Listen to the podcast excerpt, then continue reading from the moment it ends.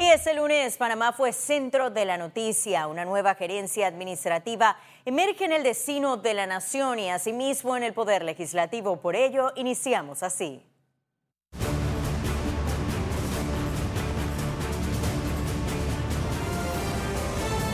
Laurentino Cortizo, transmisión de mando. Y este lunes, Laurentino Cortizo se juramentó como presidente de la República. La primera tarea que cumplió en el cargo fue la juramentación de su gabinete, acto realizado en el Salón Amarillo del Palacio de las Garzas. El presidente Cortizo firmó los decretos ejecutivos número 112 y 113 que oficializa los nombramientos de los 15 ministros de su gabinete junto a sus viceministros y los dos nuevos ministros consejeros que formarán parte de su equipo de trabajo. El primer consejo de gabinete se realizará este miércoles en el Instituto Nacional de Agricultura. Las palabras para su equipo fueron de optimismo, pero también de trabajo y compromiso. Un equipo altamente calificado, un equipo con una combinación interesante, experiencia con juventud. Tenemos 125 compromisos y un gran reto, y un reto formidable. Yo me siento muy complacido con ustedes, los exhorto a que trabajen en equipo, a que trabajen en equipo y que nos acompañemos hombro a hombro, porque estoy seguro que con, una, gente como ustedes, profesionales como ustedes, las cosas van a ser diferentes en este país. Y ahora veamos cómo transcurrió la ceremonia de toma de posesión. Ese lunes, Laurentino Cortizo se convirtió en el séptimo presidente de Panamá desde el inicio de la era democrática. La ceremonia inició con más de dos horas de retraso. A continuación, veamos una reseña. Adelante. Soy ahora el primer obrero del país. Esta frase marcó la disposición de servicio del nuevo mandatario panameño. Con preocupación, Laurentino Cortizo se refirió a las finanzas del país. Hemos observado un preocupante desbalance de la situación financiera del Estado. No hemos recibido la información completa en su discurso inaugural destacó la necesidad de conquistar la sexta frontera. El combate contra la pobreza y la desigualdad. El país de la bonanza no puede esconder el país de la miseria. Entre las primeras acciones de su gobierno está la de presentar las reformas en particular. En julio también presentaremos a la Asamblea nuestra propuesta de reforma a la ley de contrataciones públicas para garantizar transparencia y reglas claras del juego. Antes del discurso, el nuevo presidente de la Asamblea Nacional, Marcos Castillero, juramentó al nuevo jefe de Estado. Juro a Dios y a la patria cumplir fielmente la Constitución y las leyes de la República de Panamá. El vicepresidente también hizo su promesa. Juro a Dios y a la patria cumplir fielmente la Constitución y las leyes de la República. A la investidura asistieron 10 jefes de Estado, el rey de España Felipe VI y delegaciones de 45 países. Los saludos protocolares del presidente Laurentino Cortizo junto a su esposa se realizaron antes de la juramentación debido al retraso que presentó la toma de posesión por la instalación de los diputados. Y el camino de Laurentino Cortizo a la silla presidencial no ha sido corto. ¿Conoce usted cómo fue la ruta del hoy presidente de Panamá para llegar al poder? Veamos. Ruta de Laurentino Cortizo a la presidencia. En mayo del 2008 anunció su postulación como precandidato para las primarias del PRD. Sin embargo, el 7 de septiembre del 2008 fue vencido por Balbina Herrera. En noviembre del 2012, Nito Cortizo materializó su declinación para participar en las primarias del 2013 para apoyar a Juan Carlos Navarro, quien se convirtió en el candidato por el PRD. En septiembre del 2017 y con la mirada puesta en los comicios generales del 2019, Laurentino Cortizo tuvo una participación en el acto de conmemoración de los 40 años de los tratados Torrijos-Carter al pronunciar el discurso central. Llegar al poder para gobernar como se debe en mayo del 2019. No tengo dudas que el PRD tiene todas las de ganar y gobernar en mayo del 2019. No tengo ninguna duda. Oficialmente, el 16 de julio del 2018, Cortizo presentó su postulación como precandidato a la presidencia de la República en las primarias del PRD. Dos meses después, el 16 de septiembre, Cortizo se impuso en las elecciones internas con 67.72% de votos, frente a sus adversarios, la diputada Zulay Rodríguez y el expresidente Ernesto Pérez Valladares. Convoco a todas las fuerzas y sectores del país a detener el cáncer de la corrupción e incapacidad. Pilar 1, el buen gobierno. En diciembre del 2018, el Partido Revolucionario Democrático ratificó en la alianza con el Partido Movimiento Liberal Republicano Nacionalista Molirena. La campaña por la presidencia inició de manera intensa el 4 de marzo y cerró el 1 de mayo con un evento multitudinario en la ciudad de Panamá. Finalmente, el 5 de mayo, con 633.143 votos equivalentes a un 33,18%, Laurentino Cortizo se alzó con el triunfo en las elecciones generales.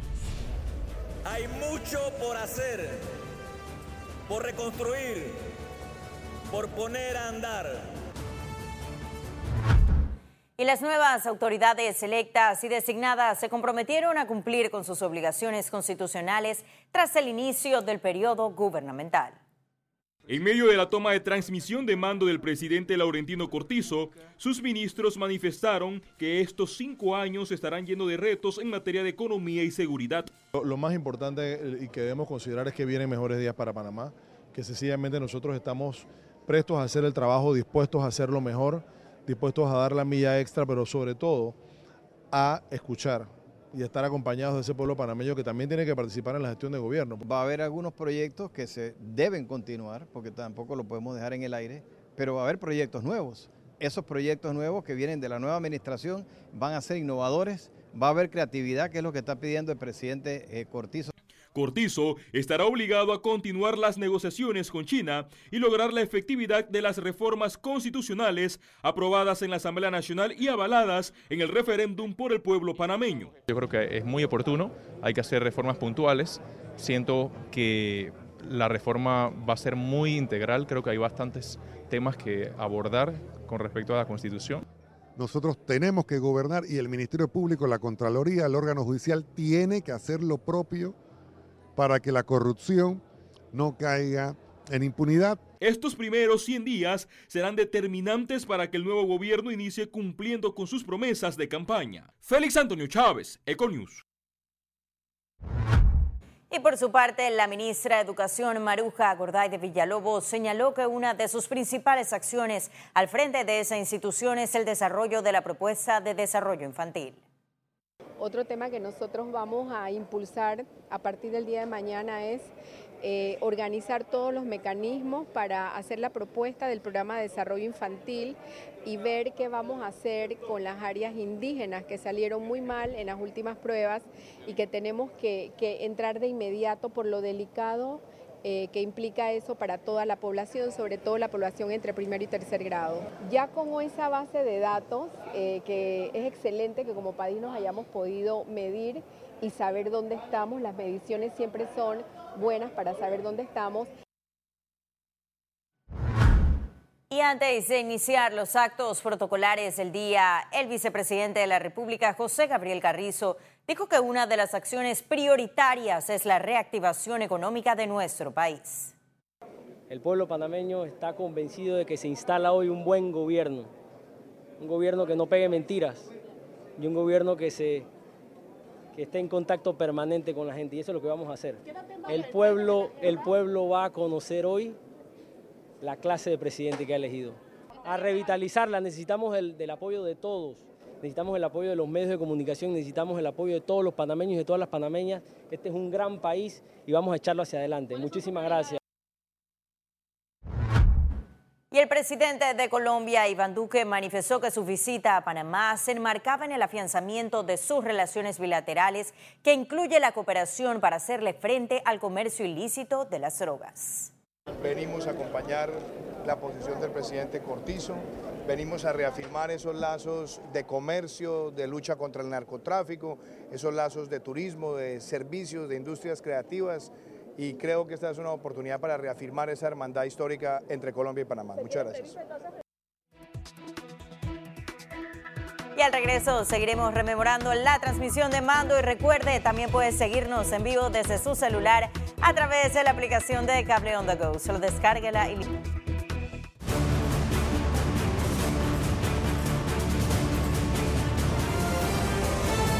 Laurentino Cortizo, transmisión de mando. La Asamblea Nacional instaló las sesiones ordinarias de ese nuevo periodo legislativo. A continuación le tenemos todos los detalles. Declaro abierta la sesión de instalación de la Asamblea Nacional 2019-2024. De esta manera comenzó la sesión solemne en la Asamblea Nacional, dando inicio al periodo 2019-2020. El acto protocolar inició con la izada del pabellón nacional, seguida por las banderas de cada uno de los partidos políticos y la foto oficial con los 68 diputados electos por los próximos cinco años.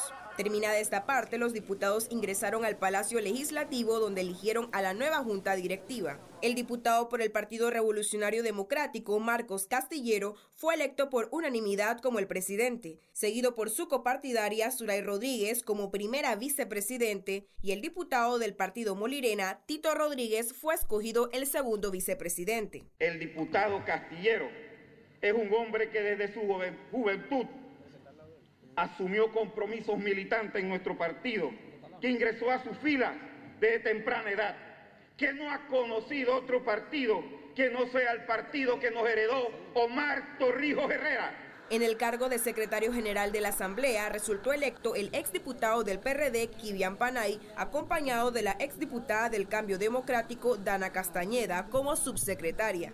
La participación de la bancada independiente se destacó con la postulación de sus miembros para los cargos de vicepresidencias y subsecretaría. Lo digo ahora, nosotros vamos a postular para una vicepresidencia al diputado Edison Brose de la bancada independiente porque creemos que el 50% de la población panameña que es independiente merece su representación digna en esa junta directiva. Y también estamos analizando postular para otros cargos. Los diputados del Partido Revolucionario Democrático, mayoría en el Parlamento, adelantaron que su primer debate será la ley de contrataciones públicas. Ciara Morris, Econews.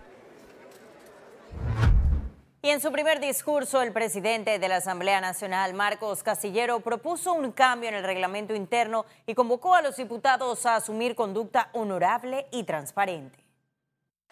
Este es el camino que los invito a recorrer para que juntos recuperemos la confianza ciudadana en el papel que está llamado a jugar nuestra Asamblea.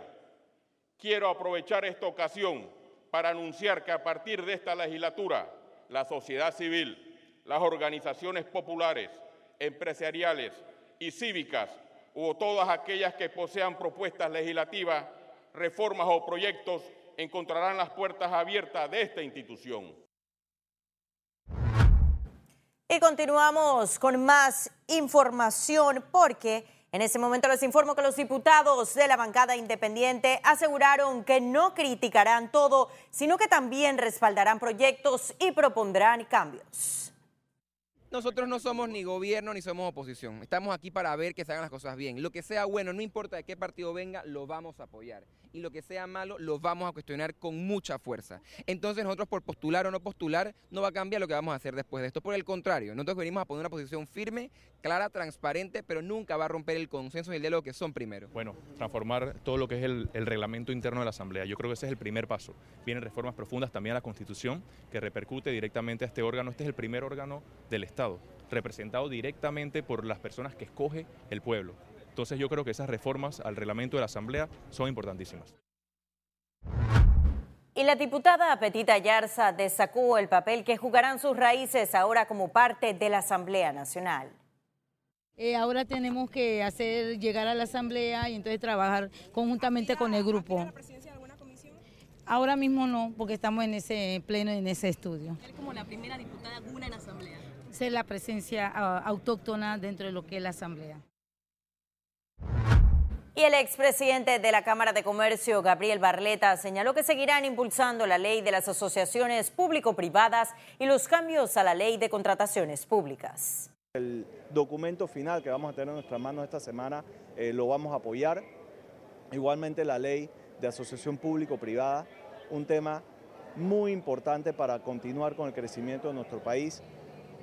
Todo el buen desempeño que tenga el gobierno va a venir de la mano de la empresa privada y siempre y cuando podamos seguir trabajando mancomunadamente por lo mejor y por todos los beneficios para nuestro país. Y el expresidente Ernesto Pérez Valladares dijo que en ese nuevo gobierno se va a respetar a Panamá en materia de transparencia fiscal.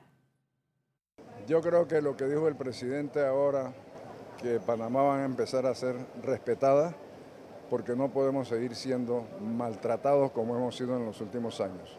Injustamente. Yo creo que nosotros tenemos más requisitos para abrir una cuenta corriente y para hacer una transferencia que la mayoría de los países del mundo. Usted en cualquier país, para empezar por los Estados Unidos, abre una cuenta en un banco en cinco minutos. Aquí para abrir una cuenta se demora días de investigación. Yo creo que nosotros hemos hecho lo que teníamos que hacer en cuanto a la ley y lo que nos necesitamos ahora es implementarla adecuadamente. Y el ex canciller Samuel Luis Navarro, pese a su declinación como ministro para Asuntos del Canal, advirtió que está dispuesto a apoyar al nuevo gobierno en temas como las relaciones internacionales. En el área que sea necesario. Eh, en cuanto a relaciones internacionales, eh, he tenido algo de experiencia que creo que son eh, de algún valor para la nueva gestión, pero igual, la experiencia tanto en lo político como en lo administrativo las pongo a disposición del presidente Cortizo, del vicepresidente Carrizo y estoy seguro de que con el buen gobierno eh, que inicia a partir de este momento, el pueblo panameño nunca estará decepcionado. Y a propósito de la toma de posesión, el arzobispo de Panamá, José Domingo Ulloa, durante la invocación religiosa, pidió que el nuevo presidente ejerza su servicio con sabiduría, piedad y temor de Dios.